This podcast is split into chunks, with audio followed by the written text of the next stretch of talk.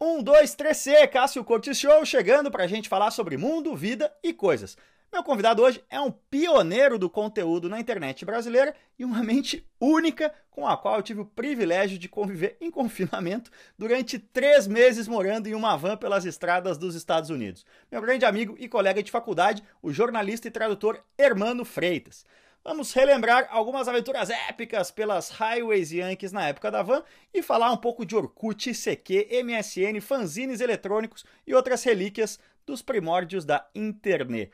Bora então ouvir o que o Hermano tem a dizer sobre literatura, sobre o Mundial do Inter, sobre Fernando Collor no Twitter e também sobre o mundo, a vida e as coisas. Aperta o cinto aí.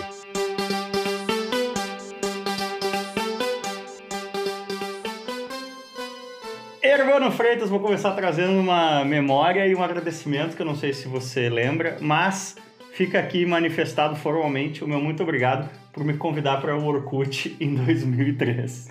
Poxa, eu jamais lembraria mesmo que a gente entrou junto no Orkut.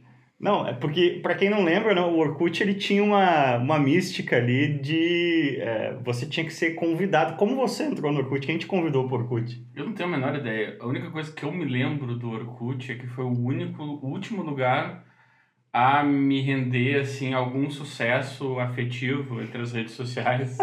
é sério. O, o testemunho era excelente para isso, né? Ele foi a primeira foi, foi a primeira mensagem que tu podia mandar eh, para alguém, pro teu crush, completamente no, no anonimato. Era como se fosse uma, um e-mail que você tinha completa certeza que só aquela pessoa ia ver. Mas tinha uma falha nesse sistema, né? Eu me lembro de ser vítima disso também. Porque você mandava... O que, que era o testemunho? Agora a gente vai ter que fazer toda uma contextualização aí para as uhum, pessoas sim. de 25 ou menos, né? Não vão saber.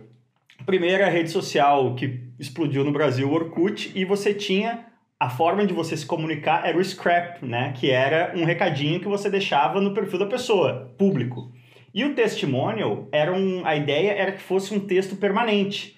É, o scrap eu dizer, ô irmão, vamos jogar bola hoje, isso era um scrap.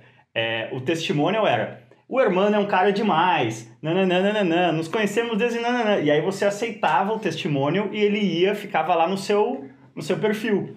Só que se você recusasse, ele virava uma forma. Ele foi o, o, o avô da DM, né? O testemunho. Sim, sim. Só que, aí o que aconteceu? Ele, ele era usado para esses fins românticos. Aí você mandava lá pra menina, pô, é, vamos fazer, tomar uma sexta-noite, e a menina aceitava, às vezes, por engano. e aí ficava no memorial, todo mundo sabia que você tinha chavecado a menina. É, isso nunca me aconteceu. Aconteceu diversas vezes, assim, tá em um mau momento com a pequena, ela me mandava um testemunho me xingando. E aí eu ela desistia, assim, enfim, não queria me dar moral nem do xingamento. E aí tu, tu já tinha recebido a notificação e não sabia o que, que eram exatamente os termos, assim. Mas bons tempos do Orkut, foi de fato. Mas você ia narrar uma história de sucesso no Orkut, uma história não, foram, foram de sucesso. duas, foram duas. foi uma ainda em Porto Alegre, lá por 2004, assim. Eu a última menor de idade que eu peguei. eu tinha 24, ela tinha 17, foi pra São Leopoldo pra ir.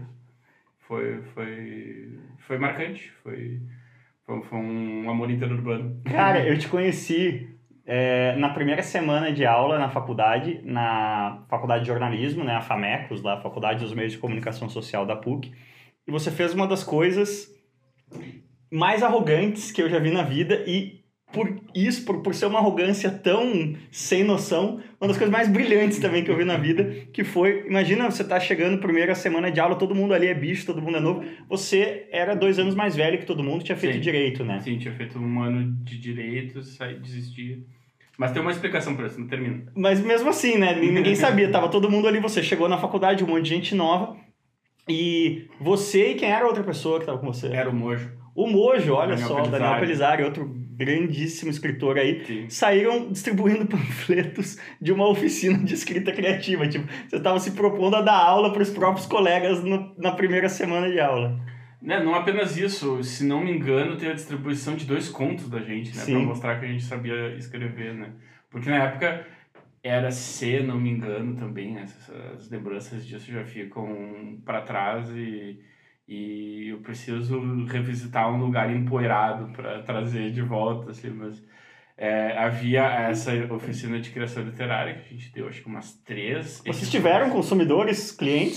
Sim, mas nunca ninguém que pagou, assim. Era, Eu ia perguntar Era- quanto cobravam. eram estudantes. A gente fez as oficinas em troca do credenciamento nos encontros estudantis. Então, houve uma em Três Coroas, teve mais uma na PUC. Em resumo, vocês estavam tentando pegar alguém, né? Com essas oficinas. Sim, era bom pra isso. Era bom pra isso. Inclusive, eu tenho planos de ser professor, porque tu tá numa posição muito privilegiada. Tu tem a atenção total de um um mínimo 20 pessoas, né? Sim. Então, tu saca ali na hora, né? Quando há uma, um, um interesse um pouco, um pouco diferenciado ali, né? Então, foi, foi bom pra isso. Foi, foi... Mas vocês sentiram que pelo menos uma missão pedagógica vocês atingiram, assim? Sim, a gente formaram faz- escritores? a gente fazia o seguinte, a gente pirateava o método que era o exato método da primeira oficina de criação literária do Brasil, que era do Luiz Antônio Jesus Brasil. A gente, Vocês tava- foram alunos dela?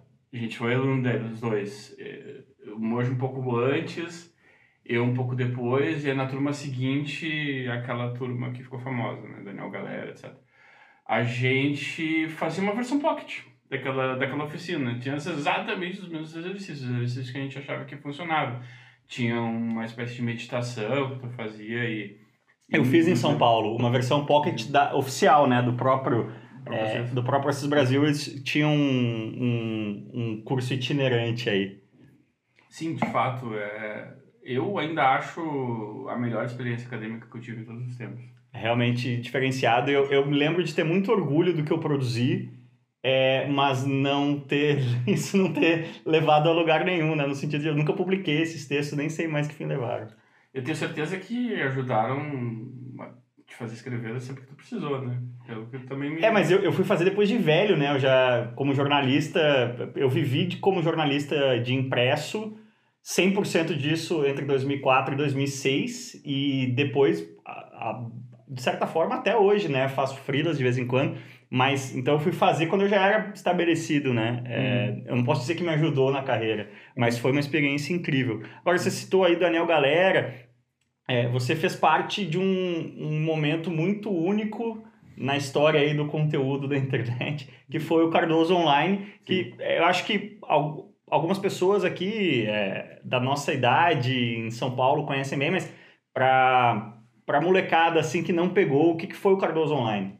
Cardoso Online era o seguinte, era um fanzine por e-mail editado pelo Cardoso, que é o André Charnobai, que vamos falar mais detidamente sobre ele mais pra frente, mas ele começou como um... que hoje seria uma newsletter, né? Foi o primeiro fanzine eletrônico do Brasil, Não basicamente. sabemos dizer isso com certeza, mas gostamos de pensar nisso. Aliás, até fanzine é um termo extinto, né? Fanzine eram Sim. revistas alternativas que circulavam das- dentro das faculdades, principalmente as faculdades de comunicação, né? Dentro do espírito punk, faça você mesmo, né? Com ilustrações e tal. Ali era texto puro, numa época em que a internet era discada. Sim. A gente tinha uma espécie de um software, quem fazia o Cardoso, inicialmente, né? Ah, mas a ideia do, do fanzine, nos moldes que ele passou a ser, foi do galera eh, que sugeriu pro, pro Cardoso, de alguma forma, tornar aquilo um, um empreendimento. Imediatamente depois, foi chamado Marcelo Trezo, que hoje é presidente da Brage, uma figura pública importante, né? Todas aquelas notas de repúdio que sabe, saem sobre o governo Bolsonaro são de autoria do Marcelo Trezo. A Brage é a Associação Brasileira Jornalismo investigativo. Jornalismo Investigativo. Isso. E agora tem um quarto elemento que eu tô esquecendo, olha só na minha cabeça. É O Pila? Pila, obrigado. O Guilherme Pila, que depois ficou mais, mais voltado para as artes plásticas. Esses eram os quatro primeiros. Aí o que, que aconteceu? Eu. Que ano é isso? 98. Antes de você estar na Famecas, então. Distante de 90, sim. Porque- Distante de 98. A gente, é, a gente entrou junto em 2000, né? Sim, sim, sim, sim.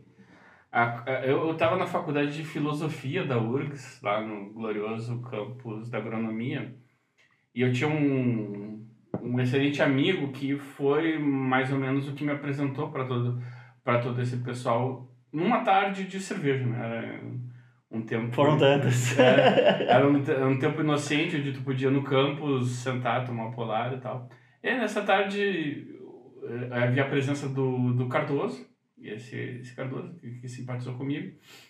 E eu já guaribava na internet algumas coisas desse pessoal. O que é guaribar? Guaribar. Eu procurava na internet, eu é, era um arqueólogo da internet e eu, eu, descobri um site de narrativas de ficção que me interessou muito, chamava Quatro Gargantas Cortadas.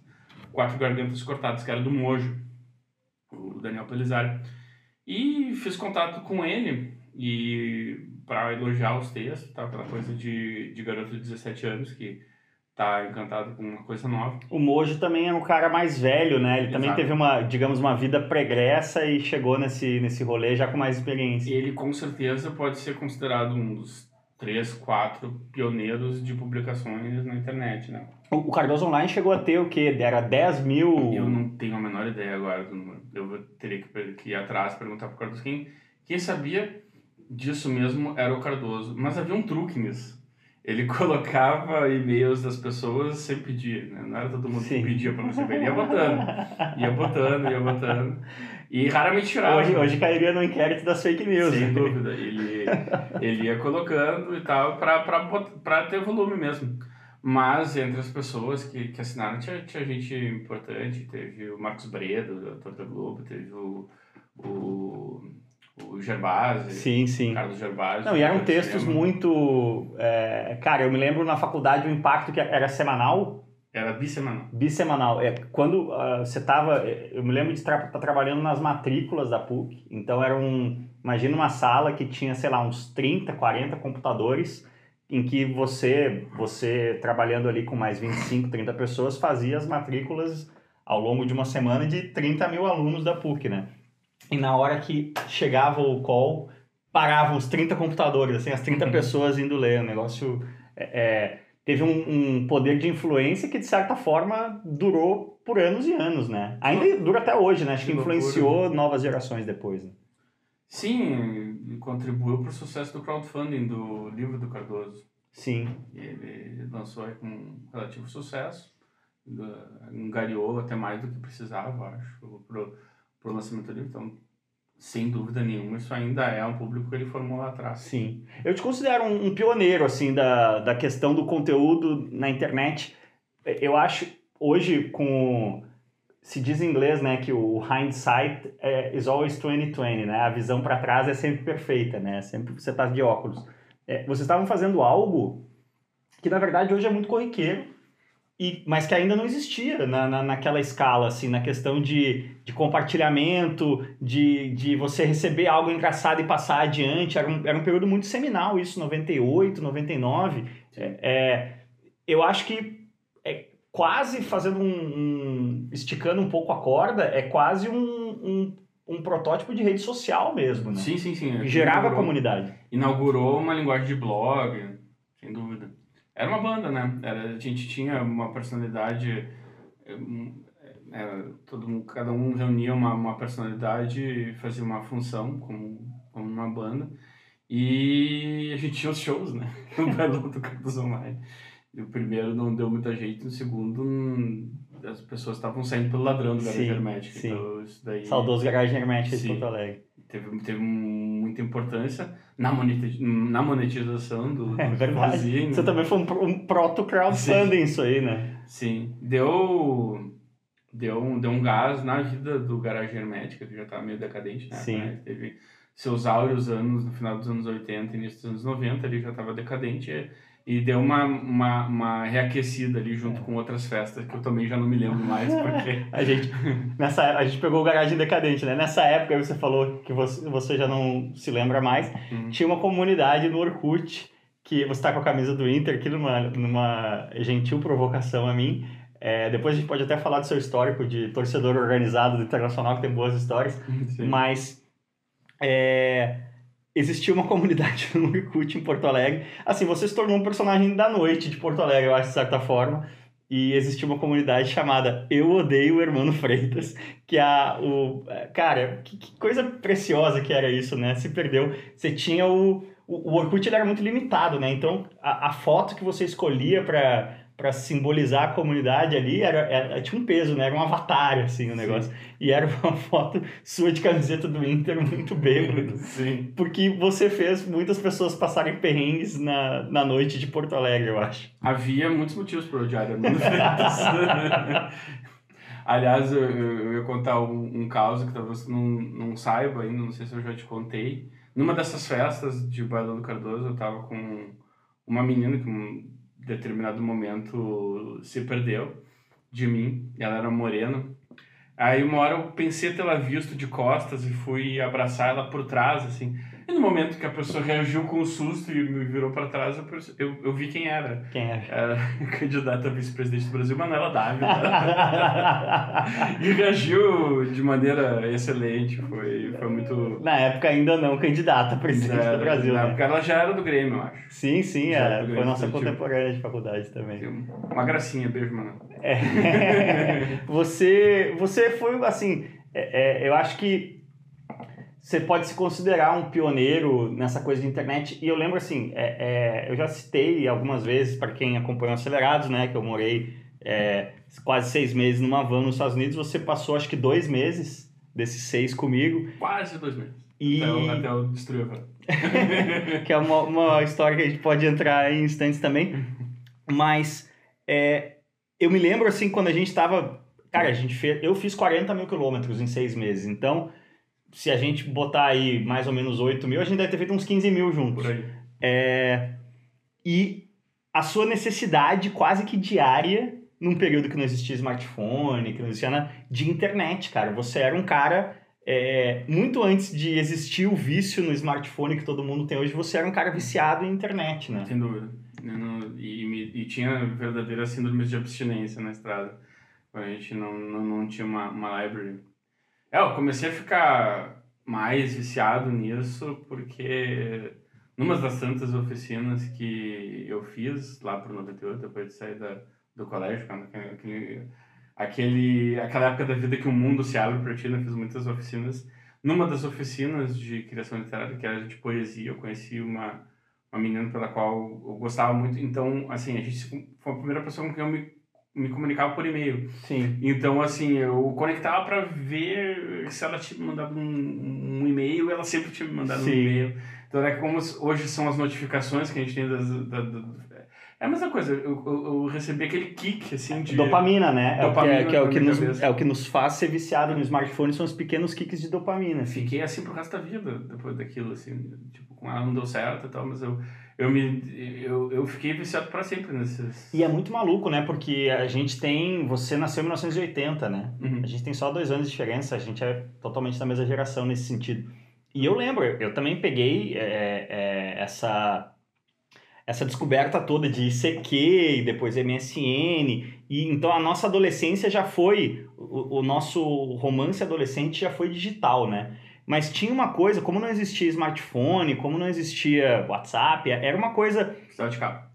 Hã? Precisava de carro. Não, precisava de carro também. Isso é, uma, é um outro ponto aí que a gente pode entrar. Que, que é, é, você falou da abertura da, da vida quando chega para a faculdade. Eu acho que isso não existe mais. Eu acho que o adolescente ele já está no mundo. É, é, se ele quiser fazer um curso à distância de Harvard com 14 anos no telefone, ele faz. É, é, não existe mais uma palavra forte, mas eu acho que a, a a ruptura dimensional que era você terminar o colégio, entrar na faculdade, fazer 18 anos e, e, e se você tivesse condição financeira, poder tirar uma carteira de motorista e ter um carro, isso não existe mais. É, esse salto, sabe? É, é, é uma transição muito mais suave, né? Já há bastante tempo, eu diria, já há uns 10 anos. É, a geração que hoje tem 25 anos já, uhum. já não teve essa, essa explodida do cabeção que a gente teve. É, eu gostaria de ouvir um jovem a respeito disso, mas Pra mim foi. É uma coisa de velho, né? Ficar dizendo que, que o jovem. O jovem hoje é assim, o jovem hoje é assado. É, pra mim foi especialmente marcante, porque eu vinha de uma vida. vida como aluno, sempre no mesmo colégio, o tempo todo no mesmo colégio, colégio Farro Nerds, rival do Ancheta, meu colégio. A, altamente playboy, né? Aí eu saí daquilo para uma coisa de faculdade, foi apresentado aos Oswaldo, apresentado do mundo alternativo, então foi assim, foi uma, realmente uma ruptura, foi, foi sair do Moinhos de Vento entrando no Bonfim. é uma boa analogia para quem é de Porto Alegre. Mas, sim. voltando ao ponto anterior, é, dessa coisa do... a gente viveu uma fase de transição, né, do que, que era o namorinho de portão, é, de criança e tal, quando surge a internet e tudo mais, ainda era uma coisa à moda antiga, no sentido de que eram cartas, né? Você falou do e-mail. Não, tô, tô bem aqui. Eu faço um blend bom, porque esse aqui tá muito doce. é, eram textos longos, né? Que a gente mandava. Eu lembro disso também. A, a corte era. era é, é, putz, eram declarações de amor, cara. Eu, eu, eu, não, eu não escrevo um texto de e-mail que não seja por razões profissionais e nem por razões profissionais mais. É, eu não sento para escrever mais do que 15, 20 linhas, cara, há muito tempo. A gente perdeu isso, né? Sim. É assustador, na verdade. Pode ser, pode ser. Eu tinha até bem pouco tempo atrás um grupo de e-mails com uns amigos meus escritores. E o que marcou o fim desse grupo de e-mail foi quando ele se tornou um grupo de WhatsApp. Perdeu a, a densidade, Perdeu a densidade, né? depois virou, começaram as brigas. Quando era por e-mail, assim, era raríssimo haver desentendimento e tal, mas passou pro WhatsApp, parece que o, a mudança do meio é como um, um deles fez a seguinte comparação, é como se tu colocasse as pessoas de quem tu gosta dentro da tua cabeça para receber o tempo todo as notificações e tal. Mas tergiverso, acho que... Não, não, acho que não. Acho que esse é exatamente o ponto, cara. Eu acho que, assim, é, a gente sofre como espécie é, porque várias coisas que a, a gente evoluiu ao longo de dezenas, né? O Homo sapiens, se não me engano, tem 50 mil anos. É, a gente tem dezenas de milhares, mas a vida na Terra tem 200 milhões. Então, a gente tem uma evolução aí de milhões e centenas de milhares, como espécie humana, de, de dezenas de milhares de anos, é, que foi. A gente evoluiu de uma certa forma para ter sucesso num certo ambiente, e esse ambiente da eletricidade para cá, nos últimos 120, 130 anos, ele foi rasgado completamente. Então, o que, que eu quero dizer? É, a gente não evoluiu para daqui a 20 minutos, se eu abrir um iFood aqui, ter 5 mil calorias de uma Pizza Hut na porta, entendeu? É, é, a, gente, a, a gente come muito errado porque o nosso corpo, por exemplo, ele evoluiu para acumular gordura porque você matava um mamute e você não sabia quando você ia matar outro mamute, então o corpo ele vai acumulando a gordura e quando a caloria se tornou abundante, houve uma ruptura. Eu acho que a rede social é mais ou menos isso, cara. A gente não evoluiu para ter Tanta disponibilidade de informação. Não só de informação, de contato, cara. Eu acho que a forma que, o, que, a, que os seres humanos se relacionam hoje, ninguém foi preparado para isso e a gente está uhum. completamente sem os instrumentos para isso. E é uhum. é meio que tentando fazer uma generalização gigante. É por isso que essa merda toda tá assim como tá. Sim, tá muito em moda cancelamento, né? Cancelamento. É cancelamento, não só o cancelamento público, mas tem. Tá um, na moda uma coisa assim do tipo os amigos de muitos anos atrás, se já não forem 5 mil por cento convenientes para mim, eu vou cancelar. Dá uma coisinha e tal. Sem dúvida. Tu, tu cancela. Eu acho a nossa é tolerância caiu absurdamente, cara. Uhum. É, tava conversando com a minha mulher exatamente sobre isso hoje. Um caso, é, a gente está gravando isso aqui no meio do, da questão toda dos protestos, George Floyd e tal. E é, um tweet de muito mau gosto de uma colega da minha mulher é, a minha mulher tem 20, quase 27 anos quando elas estavam no colégio. Então, uma, uma história de 10 anos atrás, que é uma coisa muito louca também, né? A gente, tweet no colégio é um. É um para nossa geração não faz nenhum sentido.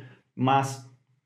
É, e isso é, é, ressurgiu agora e essas pessoas estão brigadas até hoje. Por causa de um tweet quando a pessoa tinha 17 anos assim, o cérebro, o córtex frontal está 100% formado aos 25, né? Uhum. Você incinerar uma pessoa por algo que ela fez quando tinha 17 anos, é, eu acho... Ainda bem que não tinha Twitter quando tinha 25. Mano, eu, eu, quando eu tinha 17, eu penso as, as barbaridades uhum. que eu teria falado no Twitter e que eu me envergonharia hoje. Você é um completo idiota. O homem, principalmente, né? A testosterona ali, quando começa dos, dos 15 aos 20 ali é uma fase em que o homem faz um monte de bobagem, né?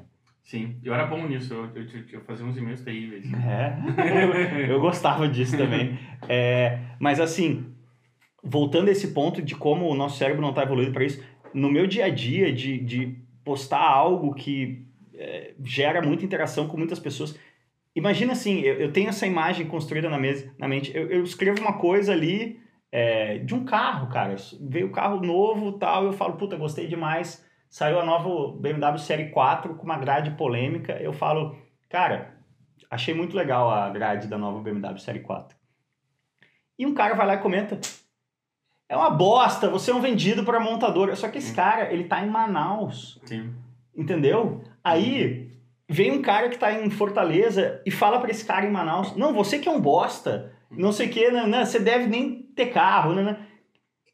Extrapola isso para fora do telefone. Imagina agora que eu sou o Cássio aqui em São Paulo, esse cara em Manaus, esse cara em Fortaleza, a gente nunca estaria na aldeia, entendeu? Essa interação, é, é, as distâncias foram reduzidas demais, assim, quase. É a sensação que eu tenho. É, que o estouro, isso daí. Ah, não. Não é nada. Sim, sim. Mas imagina assim, você tá. Basicamente tem um cara em Manaus te ofendendo nesse momento. E é. um cara em Fortaleza te defendendo. Sim. Eu tive mais ou menos uma experiência parecida com isso num grupo fechado de Facebook que eu, eu externei uma opinião popular, que agora não vem ao caso. E popular ou impopular? Impopular. Impopular. impopular uma, uma opinião impopular. Acho que eu estava comentando o fato de, de que a classe média agora é obrigada a fazer faxina e isso é tomado como uma panaceia. Durante a pandemia. Durante a pandemia. Se tornou, o serviço doméstico se tornou mais, mais necessário. E assim, tem, tem, tinha muita gente cobrando, né, que todas as pessoas soubessem fazer, fazer tudo na casa. Eu falei que isso não era necessariamente uma obrigação, assim. Cara, cada coisa que eu ouvi, assim...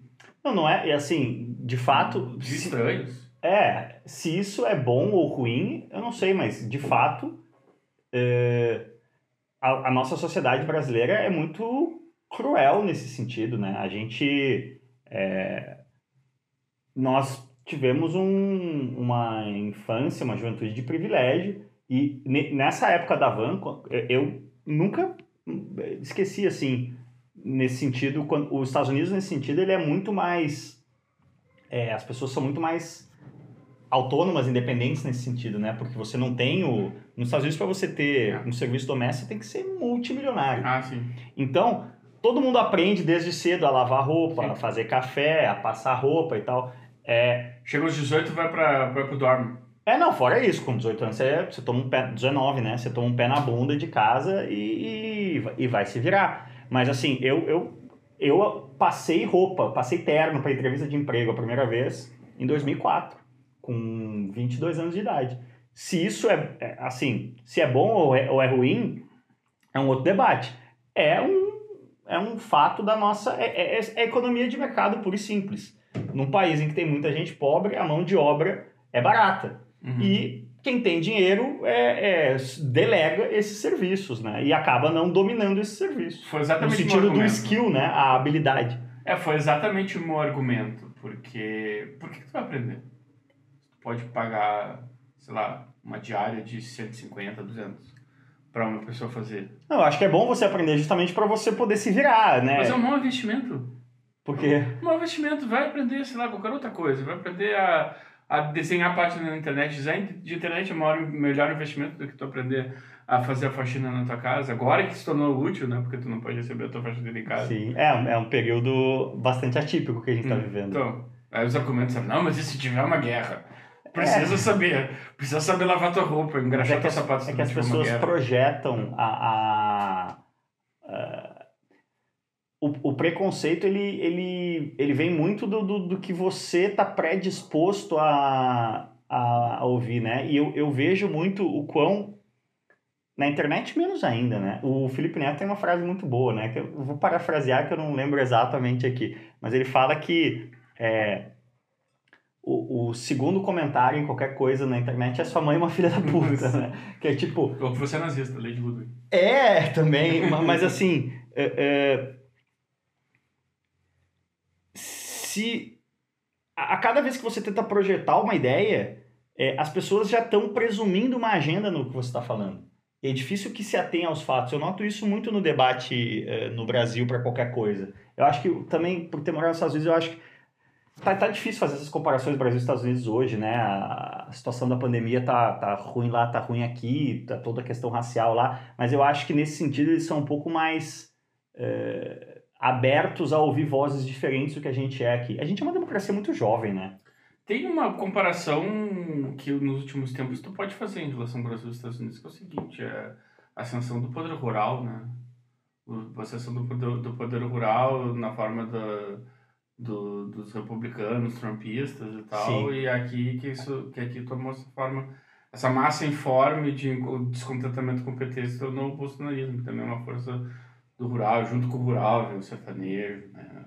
É, é, uma, é aí é, um, é até uma, uma tangente, assim, mas eu acho que o, o, o Brasil tem um, o, o brasileiro tem um desconforto muito grande com, com a discórdia, com, com o debate, sabe? Agora, é, o primeiro episódio aqui do Casco Show é com meu pai, ele fala, minha família, a gente sempre debateu as ideias e a, a única regra é não pode brigar. Não pode ofender, não pode. E, e, no Brasil não existe isso. No Brasil, se a gente começar a discordar, se, se tiver eu e você num ônibus é, e a gente começar a debater qualquer assunto, que não seja um assunto trivial, que não seja futebol, a gente vai começar a debater política, religião, nananana, as pessoas acham que a gente está brigando. Né? O debate ele é visto como, como, é, como algo agressivo e ele não deveria ser algo agressivo. Né? É, Para manter essa comparação com os Estados Unidos, toda a escola americana tem a equipe de debate, né? As pessoas aprendem debate, aprendem técnicas, aprendem a argumentar. Aqui a gente tem um, um longo caminho a percorrer nesse sentido, né? Vou ser a Glória Pires aqui, não sei como opinar. Nossa, saudades, né? Quando era esse tipo de polêmica que tava no noticiário, né? Tanta coisa boba, né? Que, que, que, que, que gerou revolta um tempo atrás e parece quase infantil hoje. Sim. Cara, eu me sinto num, num período. A gente está vivendo, sem sombra de dúvida, o período mais maluco que a gente já viveu, né? Sem dúvida. Eu tenho saudade de achar a coisa mais doida do mundo um aviões circando contra o World Trade Center. Né? Agora, todo dia, todo dia tu tá num nível de tensão desse jeito. Sim. Né? Todo dia acontece alguma coisa muito absurda para tu acompanhar no noticiário. Né? Mas eu acho que, ao mesmo tempo, eu acho que é, é, é cíclico, né? É, a gente não tá. A gente tá vivendo uma onda e isso a humanidade faz assim. E eu acho que a gente olhava para trás e a nossa geração, né? A nossa geração viveu, no caso do contexto do Brasil, 20 anos de área de ouro, né? Do início dos anos 90, ali, quando a economia estabiliza, até o início do segundo governo Dilma, foram 20 anos em que o gráfico ele tinha coisa, mas a, a, curva macro era isso aqui. E a gente achou, ah, finalmente chegou a hora do Brasil. O gigante acordou, lembra? Aquele comercial do Johnny Walker hoje é quase um tapa na cara, né? A capa da Economist ali, o Cristo decolando e tal. Tinha muita expectativa. Acho, inclusive. Mas que... é que não era expectativa. Pela primeira vez, o Brasil deixou de ser expectativa. Ele, ele deu uma entrega. Pela primeira vez, teve uma entrega. Pareceu que, ó, isso aqui tá. Sabe? Você não Foi- tem essa sensação? Foi mesmo a primeira vez? O quê? Eu não sei, não vivi os anos 70, mas pelos relatos. Não, não foi a primeira vez na história. Tem o Uhum. Juscelino, essas coisas. Na nossa geração, digo. Não, a, é a nossa geração foi contínuo. Entendeu? A gente, quando tinha 8, 10 anos de idade, a gente é, tinha que comprar figurinha naquela semana, porque na semana seguinte passava de 1 milhão de cruzeiros para 2 milhões de cruzeiros.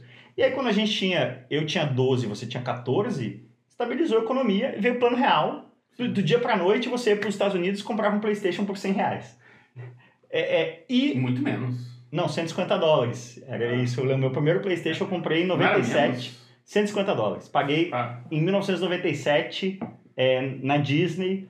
E- Só que o seguinte, o real era mais, então 150 dólares era 140 Tem uma, reais. tem uma breve Entendeu? época que o real era mais, né? Valia 92 mais. Era 92 centavos de real, era um dólar, sim. Mas eu não acho que não foi tão, não foi tão contínuo assim, não, sabe? Porque o, o real começou muito bem e ao final do segundo governo do Fernando Henrique teve uma recessão foda. Não teve uma recessão foda. É. Teve um ano de estagnação. E, pá, que bo... e, o, e o É. câmbio ficou ruim. Pá, que bosta. É, nanana. sim. Entendeu? Quero dizer o Nada, seguinte, pro- nada comparado com o que teve agora, né? quando você está vivendo no dia a dia, É. não vai mais. Mas se você dá dois passos para trás e olha a curva macro, eu tô falando, o gráfico era isso aqui, ele fazia isso aqui, fazia isso aqui, fazia isso aqui, fazia isso aqui, entendeu? Uhum. É, agora a gente está nisso aqui, pela primeira vez, entendeu? A gente está num vale. A gente subiu, subiu, subiu até um pico e agora a gente está. Cara, o Brasil não cresce economicamente há seis anos, Sim. basicamente. É, Claro. ou diminui ou recupera timidamente há seis anos. Isso Não. é uma geração perdida. É aquela a década perdida dos anos 80 que a gente falava, a gente viveu. Da década de 2014 a 2024, se as coisas não melhorarem, vai ser uma década perdida. Nada indica que vai melhorar. Eu diria que se não piorar, a gente está num grande lucro. Sim. É, você leu Notícias do Planalto? Sim, o Notícias do Planalto ele foi editado pelo. Ele é o livro do Mário Sérgio Conte. Conte. o- Ele foi editado pelo filho do Conte, que é, que é meu compadre, Conte. Sim. Eu não li inteiro, li trechos. Tem partes do, do, do- do- dele que eu me lembro, mas tu tá pensando em algum Não, cara, trecho específico? Não, não, eu, eu li esse livro umas três, quatro vezes e eu sempre indiquei para as pessoas. Por exemplo, eu fui gerente na Red Bull durante quase quatro anos e tinha uma equipe de pessoas mais novas do que eu. E, e é justamente isso. Ah, quando tava ali, sei lá, digamos, jornadas de junho em 2013, as pessoas achando que o Brasil tava uma merda e tal, e eu falava, "Não, você tá achando que o Brasil tá ruim? Lê esse livro aqui. Hum. Olha só como é que era. Collor, Zélia, confisco da poupança. O Brasil é, hoje é um, é uma- um paraíso e tal, não, não, não. entendeu? Porque é essa curva, de 94 a 2014. Pediu desculpas esses dias, né, o Collor? Pediu? Viu isso? Não, não perdi. Ele, ele, ele se tornou agora uma figura importante no Twitter, né? Descobriu o Twitter. Ah, é? Ele tá dominando o Twitter. Sabe, ah, não. Ele, ele, ele tá assim, meio, meio Felipe Neto do Twitter. Assim. Sim. E... Cara, o mundo tá É. completamente maluco. Sim, não, e, e como é um cara ilustrado, né? Fernando Collor, né? Um cara, um cara com uma ilustração, com um, um- uma capacidade de comunicação que hoje tu vê, né? Eu diria que, ela- que é um dos grandes oradores né, do nosso tempo. E- Ele era um cara, é, é, naquele contexto, extremamente carismático, né? Sim. E, enfim, ele pediu agora desculpas e... Aí, Não, eu- eu- Hashtag sorry guys, foi mal aí. É, não, fez, fez um pedido sério de desculpas, dizendo que. Mas fazendo a ressalva de que o confisco estava dentro do plano de econômico de vários candidatos, não só dele. Era uma coisa que, se o Brizola tivesse ganhado, provavelmente talvez tivesse que ter aplicado também. Mas enfim, aí aparecem as pessoas falando, não desculpo, né? Não, porque meu pai foi arruinado, nunca mais voltou. Não, cara, né? a quantidade de pessoas que morreram no confisco por é, suicídio é, é, ou mesmo ataque cardíaco do estresse Hum. era, um- era uma quantia irrisória, assim, se você fosse é, atualizar para valores atuais, devia ser coisa tipo de 5 mil reais, Não, fizeram esse cálculo, era 20 mil. 20 mil, 20 mil em valores de hoje que tu poderia liberar do banco a partir disso. sim. Tá Então, assim, teve, tem, tem casos, eu ouvi no rádio, depois desse, desse, dessa repercussão aí do pedido de desculpas do Collor, teve no rádio o cara que lembrou, não, eu vendi um carro, aí eu tinha o dinheiro do carro para comprar um outro, eu tive que, não sei, tive que esperar seis meses. É, principalmente pessoas que tinham grandes transações, né? Hum. É, fosse aquisição de uma empresa, de um imóvel e tal. Deu uma rasteira. Mas você falou do Collor, você conhece esse vídeo aqui? Fernando Collor, muito puto, compilation ao som de Sweet Dreams. E, cara, eu vi esse vídeo esses dias, foi citado até no Foro de Teresina aí que eu descobri esse vídeo. É ótimo, é, o que, o que, fez, que tirou o Collor da presidência hoje parece tão ingênuo, né? É, mas exatamente, é o seguinte, cara, o Collor, era- ele era um cara articulado, ele é um Sim. cara que, que fala bem. Abriu a economia, abriu economia, não temos mais... Não, é- é, assim, vamos lá. Uma vez teve um churrasco aqui em 2006, eu acho, que a gente começou com esse papo, era, era o auge do mensalão. É, e a gente foi é, entrando por essa tangente aí, e aí surgiu a ideia de fazer um adesivo, que o adesivo do Collor era Collor com os dois L's verde e amarelo, né? E aí, se não me engano, a ideia era Desculpa. Desculpa. Porque assim, vamos lá. Hoje em dia é assim, né? Você não tem mais o. Toda vez que você vai entrar num tema mais polêmico, você tem que fazer um disclaimer antes, né? Disclaimer. Fernando Collor foi um político corrupto que usou um testa de ferro de quinta categoria, PC Farias, para ganhar, faz, realizar ganhos econômicos pessoais rastaqueras de República de Banana.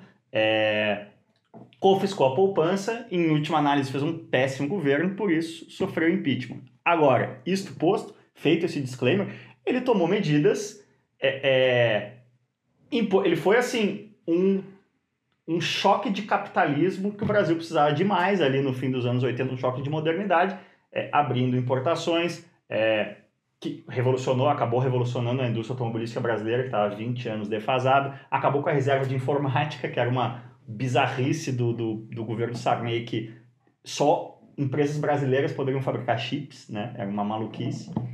Não queremos nada da Intel, da IBM, a gente vai fazer o nosso. É, os anos 80 tem umas coisas assim que você não consegue entender. Outra coisa que o Collor fez, acabou com o programa, programa nuclear brasileiro, é, que era outra maluquice. O Brasil passou os anos 70 e 80 gastando bilhões de dólares por ano para desenvolver uma bomba atômica com medo que a Argentina estivesse querendo desenvolver uma bomba atômica também, né? Existia uma guerra fria Brasil-Argentina. Tem mais um... Tem fotos dele, ele tapou o Brasil, tinha um... O exército brasileiro, sei lá quem, se era o exército, a aeronáutica, quem que desenvolveu, quem era o responsável pelo programa nuclear, eles tinham um um poço, cara, em Goiás, se não me engano, era uma porque para você fazer um teste nuclear, você tem que fazer ou muito embaixo da terra ou muito no meio do mar. E olha, posso estar, se alguém tiver aí a informação correta, me corrija depois, mas eu tenho quase certeza disso.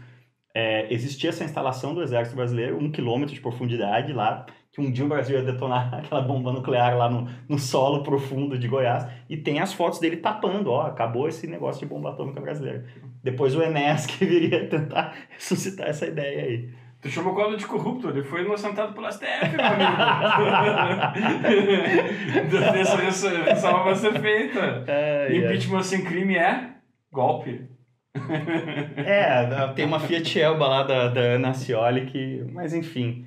É... Não sei se a STF argumento. É, a gente viu depois que, que o processo de impeachment no Brasil ele é um, uma forma arraigada de se arraigada não é palavra uma forma uh, artificial digamos assim de se fazer um parlamentarismo né? De tirar um presidente que não é popular. É, e o presidente é tirado basicamente quando ele toma rumos econômicos muito negativos. Quando você tem dois três anos de recessão seguida foi o que aconteceu com o Collor foi o que aconteceu com a Dilma. O, a, se você parar para pensar a ideia de ter um presidente uma pessoa que manda num país continental com 200 milhões de pessoas, é, é uma ideia obsoleta, uma ideia que os americanos criaram ali no fim do século XVIII e que hoje ela está... É, não atende dos... mais à complexidade da sociedade. Não, daquela época do, do, dos blogs, né? Tinha, tinha um coletivo de blogs que tinha um escritor que eu, que eu gosto muito, tem umas, um, uns roteiros de umas séries muito boas, o Alexandre Soares Silva ele tem uma frase, né, que eu, eu acho, é ele, não sei se é dele, mas enfim, é uma frase identificada com a ideologia de direita, é claro, que é o seguinte, qualquer criança entende o conceito de rei, né? O que é o presidente? O presidente é um rei de por 4, 5 anos, né? Então, assim, acho que é uma adaptação à ideia infantil do conceito de poder, né? Então, a pessoa que não entende muito bem como é que funciona a república acha que o presidente decide todas as coisas. Então, assim, isso cumpre uma função que é a de dedicar todas as ações de governo, ou, no final das contas, do Estado, a uma pessoa. Então, tu fala dos anos Lula, tu fala dos anos Fernando Henrique, tu fala dos, vai falar dos anos Bolsonaro, Sim. como se tudo que acontecesse na, naquele período de tempo fosse responsabilidade do presidente. Obviamente não é né, uma construção que provavelmente passou pelo certamente passou pelo parlamento, né? ele vai ter que construir isso com maioria no, nas duas casas, né? É, eu acho uma outra maluquice que a gente é, fala quase que diariamente de presidência, associação presidencial, tudo mais, quando na verdade, se você parar para pensar, o seu dia a dia ele é muito mais afetado pelo que a Câmara de Vereadores está fazendo, pelo que o prefeito está fazendo, e, e, a gente não dá essa importância né, no Brasil a essas esferas. Não. A gente vive na cidade, sabe muito pouco a respeito do que, do que se passa na cidade. É, só se pensa em presidente, né? Tu não pensa no, no Bruno Covas. Até, até é. ontem ninguém sabia que era o Bruno Covas, né? O Bruno Covas não foi eleito, né? É, Bruno Covas não foi eleito. É, isso é muito... Não, mas isso é muito maluco também. É. Tipo, qualquer prefeito de capital no Brasil, se ele, ele... Ah, como fez o João Dória aqui, você pega... Olha, o seu plano ideal é ficar dois aninhos para se projetar para o governo estadual, né? Até não sei se não seria mais benéfico essas eleições serem sincronizadas. Né? Eu acho que sim. Eu gostaria que fizesse essa reforma que não vai acontecer. Né? Sim. Não atende aos interesses. Mas e o Colorado, irmão?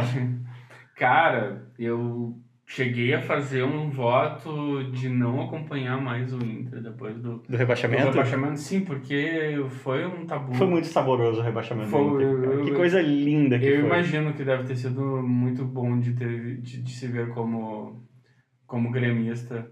Mas aí o que, que Porque acontece? foi muito, foi muito novelesco, né? Foi as coisas dando gol de cabeça do Léo Moura.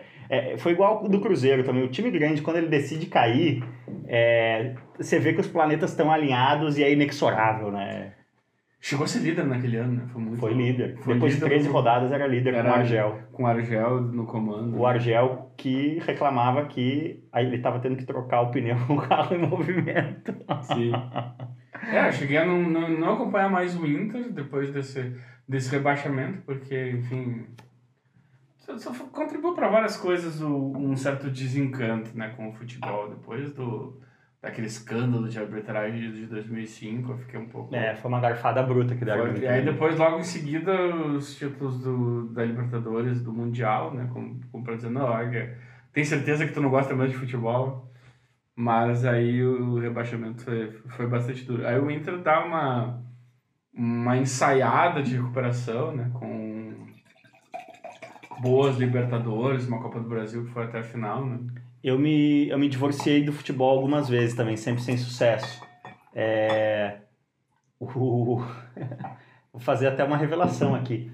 É, o Grêmio contrata o Filipão na gestão Fábio Koff, acho que em 2013. Posso estar errando o ano aí. É, e o, o Grêmio tava. O Grêmio ficou 15 anos sem ganhar nada relevante, né? Ganhando só gauchão. Gauchão. Teve, a- teve a dança do Sacha. Teve a, a valsa do, do, do Eduardo Sacha e tudo mais. E aí teve um ano que, é, com o Filipão, o Fábio Koff, né, o técnico mais vencedor da história do clube, o presidente mais vencedor da história do clube, e, e o discurso era, não, vamos ganhar o galchão. Galchão é importante e tal. E aí foi pra final e perdeu, acho que nos pênaltis pro Inter, naquele ano. E eu falei, nossa, nem o galchão mais, cara. Larguei essa merda de mão. E aí eu fiquei uns bons ano e meio, assim, acompanhando muito de longe. E aí veio 2016, foi a Copa do Brasil. Então acho que esse, na verdade é 2015 esse, é, porque o Filipão é substituído pelo Roger, que é substituído pelo Renato. Então acho que é o Gauchão de 2015. Essa, essa, essa, esse ciclo de vitórias é do Renato todo. Sim, sim, sim, mas eu digo, esse momento que eu falo, larguei de mão de vez, 15 anos, não aguento mais, é esse gauchão de 2015 que o Grêmio perde com o Filipão.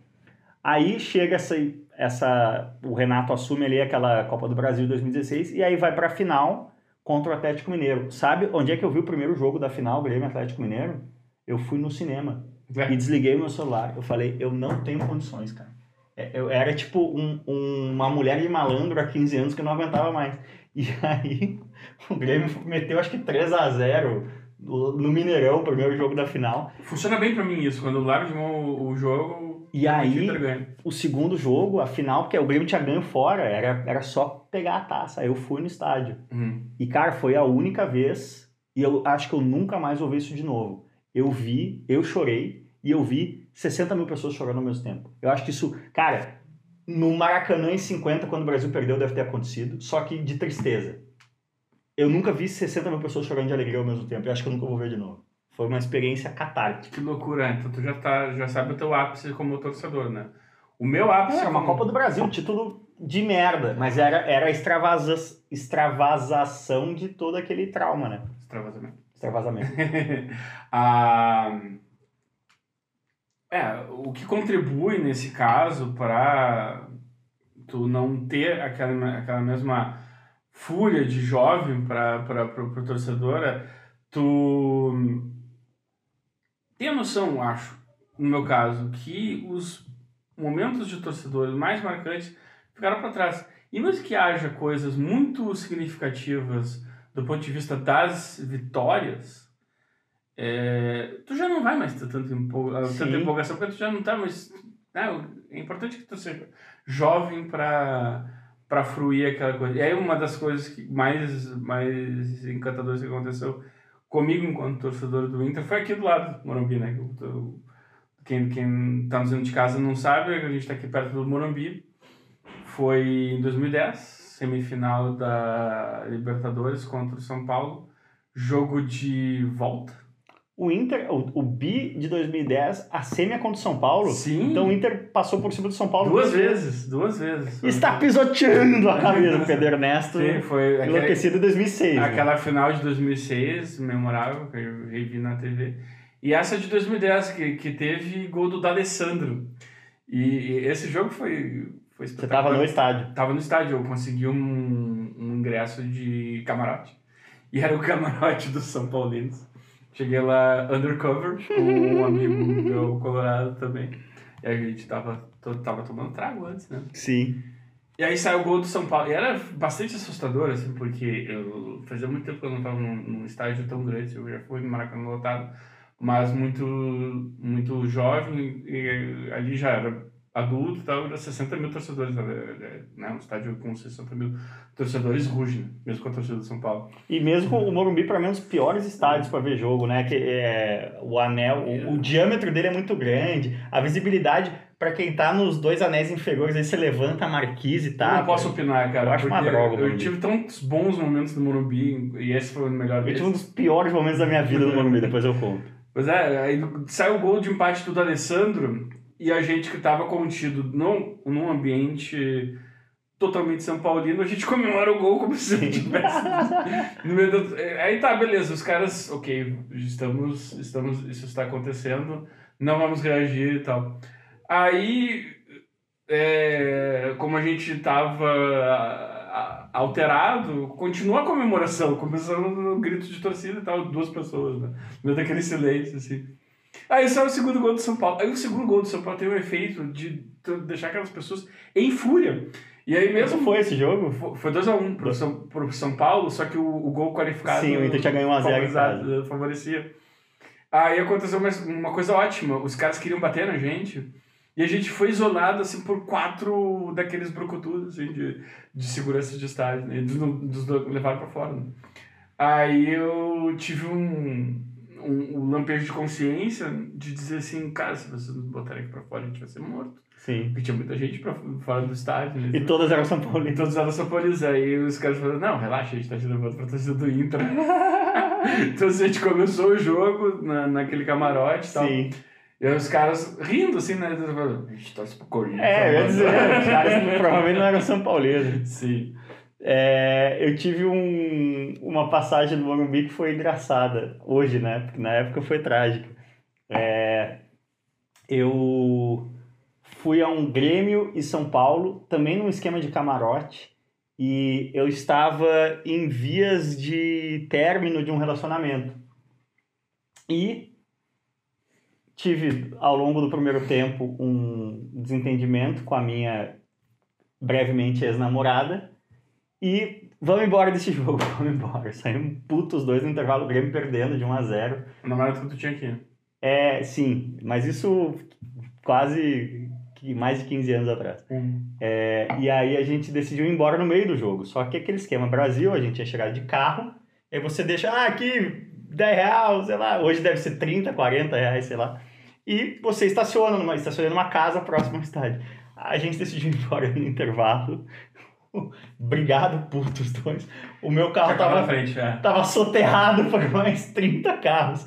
Então ficou os Todo mundo dois. levou a chave. Hã? Todo mundo levou a chave. Sim, o cara, entendeu? Não tinha como ia ter que esperar o fim do jogo. Então ficou eu e a minha brevemente ex, emburrados, os dois sentados dentro do carro sem falar um com o outro, ouvindo o jogo no rádio. E, pior ainda, o Grêmio empatou ou virou, não lembro, e a gente perdeu de ver ainda por cima. Que situação. Bom, para quem está nos assistindo no IGTV, a gente vai ter que ficar por aqui, porque existe o limite de tempo, mas se você quiser continuar ouvindo o papo, que vai render ainda alguns minutos, pula lá para o seu tocador de podcast favorito, que a conversa segue. É, a gente estava falando de é, essa questão. Eu, eu acho que você falou, né, que nada vai ser se o Inter for campeão. Hum. Cara, o Inter foi campeão do mundo em cima do Barcelona. Isso nunca mais vai acontecer. Isso eu tenho certeza que nunca mais vai acontecer. É. Mas se acontecesse ano que vem exatamente a mesma coisa, não teria o mesmo sabor que teve. Lógico que não. Primeiro que era, era ser o primeiro, mas eu quero dizer o seguinte: eu acho que um dos alicerces do meu gremismo é o fato de o Grêmio começa em 93, o Grêmio, o Denner chega no Grêmio, e o Grêmio pela primeira vez começa a jogar bem. Na minha vida, porque o Grêmio tinha sido rebaixado em 91. Em 92, aquela draga e tal. Sempre esqueço que o Denner jogou no Grêmio. O único título do Denner como jogador profissional é Gaúchão, né? campeão gaúcho de 93 pelo Grêmio. E o grande jogo do Denner pelo Grêmio é uma derrota. É, é assim, saldo qualificado. É semifinal, se não me engano, da Copa do Brasil de 93 no Maracanã. O Grêmio perde para o Flamengo no Maracanã de 4 a 3 mas ele acaba com o jogo. Ele dá assim, o, o Júnior Baiano passou meses tendo pesadelo com ele depois, e o Grêmio com esses três gols fora se classifica, se não me engano. Mas, então em 93 o Grêmio passa a ser um time bom, ganha o gauchão, perde num frango do goleiro a final da Copa do Brasil, é, aí chega o Filipão, e aí é 94 é, Copa do Brasil, 95 Libertadores, 96 Brasileiro, 97 Copa do Brasil. E isso, esse período de 93 a 97, é dos meus 11 aos meus 15 anos. Cara, nunca mais você vai deixar de gostar de futebol, entendeu? Sim, tem, tem esses momentos. E eu acho que ao mesmo tempo pode ser o trauma, né? O, o febre de bola do Nick Hornby é isso. A, a juventude toda dele, o Arsenal é uma merda, e a adolescência dele é uma merda, porque o Arsenal tá uma merda, né? Sim, e pra mim foi exatamente o contrário, né? As primeiras vezes no estádio. Meu primeiro jogo no estádio foi um Grenal, que o Grêmio ganhou por 1x0, 86, tinha a idade que tem meu filho hoje. E meu pai queria que saía aos, acho que aos 15 minutos do segundo tempo. E o carro tava trancado também por outros carros. Eu acho que a gente não foi de carro, a gente foi de táxi, mas eu nunca saberia. O único detalhe que eu me lembro desse jogo foi que a gente estava no setor de cadeiras e, puxa, né, aquela, aquela, aquela impaciência de, de criança, de não entender muito bem como é que é o jogo, né, porque tu, tu acha que o futebol é só gol, né, quando tu é criança, tá, tu quer ver o gol. E aí aquilo demora, demora, demora 45 minutos, que é uma eternidade para guri de 5 anos, né? Aí começa o segundo tempo, gol do Grêmio. O que eu me lembro, que eu achei muito antipático, foi um tio levantando no meio da torcida do Inter. Assim. Tapando a visão. É, não, não tava, tava longe, assim, mas ele fez isso aqui. Aquilo me pareceu tão, tão terrível, assim, puxa, tu tá comemorando o gol do Grêmio. Obviamente gremista, né? Mas enfim, é, eu lembro disso, e lembro, lembro também que meu pai, assim, falou Olha a vaia, olha a vaia. Na hora que o juiz entra em campo, tem aquela vaia tradicional, né? Eu, puxa, como é que ele sabia que ia ter essa vaia, né? Aquilo me pareceu, assim, um, um, um lance de genialidade do meu pai. Eu pensei, puxa, meu pai sabe tudo mesmo. Cara, é engraçado isso também, porque você fala que a sua juventude, a juventude do Colorado da minha geração foi ruim. É... Foi, foi, foi terrível. É, e, e, mas aí você vai, o seu primeiro jogo é uma derrota é, num Segundo canal. também. O segundo também. O segundo, também, o segundo foi, foi na Libertadores de 93. Foi pra algum time colombiano, agora que eu não vou me lembrar. Acho que o Iguita tava em campo. E aí eu lembro que ele fazia aquelas. Deve aquelas... ser o Atlético Nacional, então. Era o Atlético Nacional, isso aí. É... 1x0 pro Atlético Nacional. É, havia tanta expectativa em relação a, a essa Libertadores, né? Tinha, tinha, tinha raspadinha do Inter, né? tinha, aquelas tinha aquelas campanhas de arrecadação, assim, tu pá, pegava tua mesada Tá, não, vamos ajudar o Inter. Aí, puta, botava aqueles teus suados dinheiro que tu tinha ganhado, economizando, assim, pra ajudar o Inter, né? E aí havia essa expectativa. Mas você sabe que o, o, primeiro jogo que eu tenho nítida lembrança de estádio é, eu acho que é quartas ou semifinal dessa Copa do Brasil de 89, que é a primeira Copa do Brasil que o Grêmio é campeão contra o Sport. E é um 6 a 1 contra o São Paulo. Então, tipo, é justamente isso. A minha, a minha primeira lembrança. Imagina, você vai primeira vez no estádio, seu time ganha de 6x1. Você fala, ah, vou vir sempre. Isso que é... E, e, a gente ainda pegou uma época muito raiz do futebol, né? Você falou de Grenal. Cara, as lembranças que eu tenho de Grenal é, é, anos 90 é gás lacrimogênio, correr da polícia, tomar ovo na cabeça. Mas tu acha que já era violento desse jeito? Era conturbado. Ninguém uhum. realmente se machucava feio, uhum. mas era muito desorganizado, cara. Era uhum. caótico. o, o o recorde de público do Olímpico, que é a semifinal do Brasileiro de 81, é 90 mil pessoas no estádio, que cabia 70, entendeu? Absolutamente. A final da Copa do Brasil, o meu avô, é, o Ademar, ele tinha cadeira perpétua no, no, no, Olímpico. Então eu cresci indo, não precisava comprar ingresso, tinha cadeira. É, a final da Copa do Brasil de 89, Grêmio Esporte, eu vi, eu tinha 7 anos. Eu vi o primeiro tempo Vi não, ouvi. É, o Olímpico é o remendão, né? O Olímpico ele foi feito um anel inferior e depois um anel superior. Puxa, eu adoro o Olímpico. O Olímpico era. Uma pena. É, eu tenho. é, era, era uma casa durante muito tempo. Ainda não aceito a Arena, assim, demorei a aceitar. Na Arena, a ele- reforma, a arena reforma, é demais também, cara. A reforma do Beira Rio já, já não aceito direito. Assim. O problema da Arena é a localização, né? Uhum. Mas o, o Olímpico, cara, em 95, aqueles calendários malucos, 95, 95 ou 94, teve um dia que o Grêmio fez três jogos seguidos no Galchão, de calendário que acumulou. É, em 95, o Grêmio fez uma coisa absurda, tipo assim, 45 jogos em casa. Eu fui em 42, eu perdi três jogos só. Mas é, a Copa do Brasil de 89, eu ouvi o primeiro tempo entalado, que como era uma reforma, um segundo coisa, tinha alguns acessos que eram por escada, não eram por rampa. E superlotou e travou a escada, não tinha mais para onde ir, entendeu? Eu fiquei preso, eu não consegui chegar. Eu, meu pai, não lembro mais quem tava, é, a gente ficou parado, não dava nem pra Pra frente e pra nem para adentrar o estádio, nem para coisa. Quando deu o intervalo, muita gente que ficou parado ali no. Porque você ouviu o barulho do estádio, o rádio, a galera ficou ali, né? Quando deu o intervalo, a gente foi embora. Então, é, é, foi. Foi todo jogo, vocês não conseguiram entrar no estádio. Não teve como. É, a- a- no, no intervalo a gente desistiu, entendeu? Uhum. Era, era uma coisa assim, você era tratado como lixo, né? O consumidor era tratado como lixo. Que loucura. Eu, eu realmente não, não tenho uma experiência assim. Todas as vezes que eu quis entrar no estádio, eu entrei no estádio. Irmão, você falou do seu filho, Hum. É, e tem uma pergunta que eu tô fazendo em todos os episódios do Caso Cortes Show, e eu acho que eu gosto principalmente do take de quem é pai para responder essa pergunta, que é que você já começa a olhar um horizonte além da sua própria existência, né? dúvida.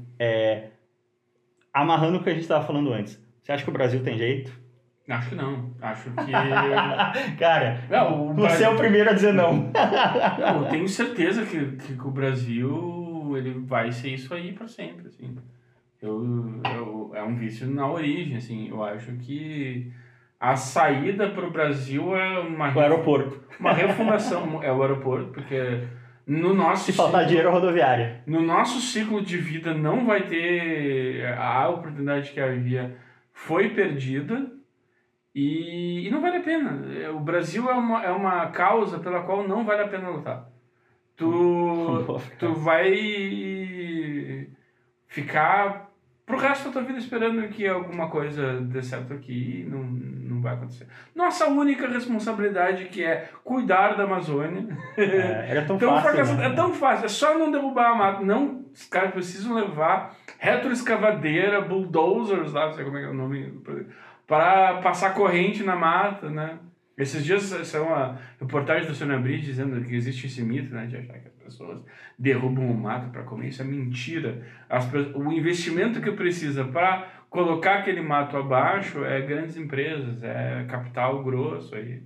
Então, assim, nosso, nosso pequeno singelo, nossa pequena singela função na humanidade, que é manter aquela floresta de, de pé, tá próximo de tornar uma savana. Vai inexoravelmente se tornar uma savana. Mas aí, como é que você sente em relação ao seu filho? É... Eu vou tirar dele, vou tirar ele do país o, mais, o mais rápido possível. Vou levar ele para, sei lá, eu tenho, tenho irmã na- em Londres, minha mãe está morando em Portugal. Vou fazer algum caminho desse aí, né?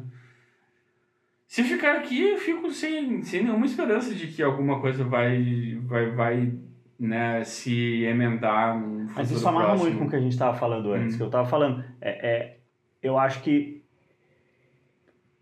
até 4, 5 anos atrás, ou até mais recentemente ainda, a gente tinha a sensação que o Brasil era um país em formação. Hum. Que a coisa estava indo, é, era, tinha seus problemas, mas ela estava melhorando, ela estava em formação e chegando e- rumo a algo. Uhum. A sensação que eu tenho já de uns dois, três anos para cá Uhum. É é que chegou, chegou. Olha, chegamos e é isso. Gosta, não gosta, se decide, mas assim, é isso. É isso. Vai ser isso aí. Eu descartava completamente a ideia de, de, de um conflito civil por causa de carnaval, né? Nada de ser levado a sério por causa do carnaval e tal. Eu já não sei mais se, se realmente a gente daqui a dois, três anos não vai chegar a um ponto de polarização em que só uma guerra vai resolver. Não, não. Já existe uma guerra cultural acontecendo, né? Que é justamente a guerra do Eu acho que, Brasil é, rural. cara, é, é esse ciclo aí. A gente tá vivendo, a gente tá hoje no, chegando uma fotografia que é muito mais assustadora do que, do que a, a coisa macro a médio e longo prazo. Ainda, eu ainda me agarro nisso. Eu cheguei já várias vezes a me pegar, a, a me pegar pensando que talvez eu preferisse um, um regime autoritário, a bagunça toda, sabe? Será que não é melhor? Não, não é melhor. Trust me, não é melhor. É, irmão, qual é o seu jabá onde é que a galera que curtiu o papo pode te encontrar? Eu tenho um blog que faz muito tempo que eu não atualizo. Eu tenho o blog Batatas Freitas, que eu coloco, enfim, tem um permanente lá, eu coloco é, pequenos trechos de leitura e tal, mas eu não me dedico muito a isso. Eu tenho, tenho uma página no Facebook, eu só procurar pelo meu nome, não tenho muitos irmãos Freitas por aí. E qual o seu Insta, meu? O meu Insta é Lemon Cuca. Explica o que é um alemão cuca, porque é um, é um termo que em São Paulo não tem. Não, não quer dizer absolutamente nada. Eu só, só queria pegar lá um. um um username, um username mais engraçadinho. Porque... Mas para minha família de Montenegro e tal, tá de alemão, o, o, alemão, você pode ser alemão e é, você pode ter o cabelo preto, por exemplo. Uhum. Alemão cuca é o alemão, alemão clássico mesmo, de cabelo amarelo. Não, não quer dizer isso, não. Eu só peguei um, um, um user. Eu gosto de cozinhar também, penso, penso em mestre Cuca e tal. Daí que você então, tirou? É, é. Não é do alemão Cuca? Não, não. Eu nem conhecia isso. Eu não conhecia, é porque é a cor da Cuca. A, a uhum. Cuca, que é um bolo né, alemão, ele é claro, ele é amarelo em cima, né? Nunca tinha ouvido isso. Isso que é alemão Cuca. Nunca tinha ouvido Olha aí, te ensinei uma coisa. hum. Bom, Obrigado então pelo papo. Se você gostou deste episódio do Caso Cor Show, compartilhe aí, porque compartilhar ajuda demais. É, copie o link ali no seu tocador de podcast favorito. E, como sempre, valeu demais.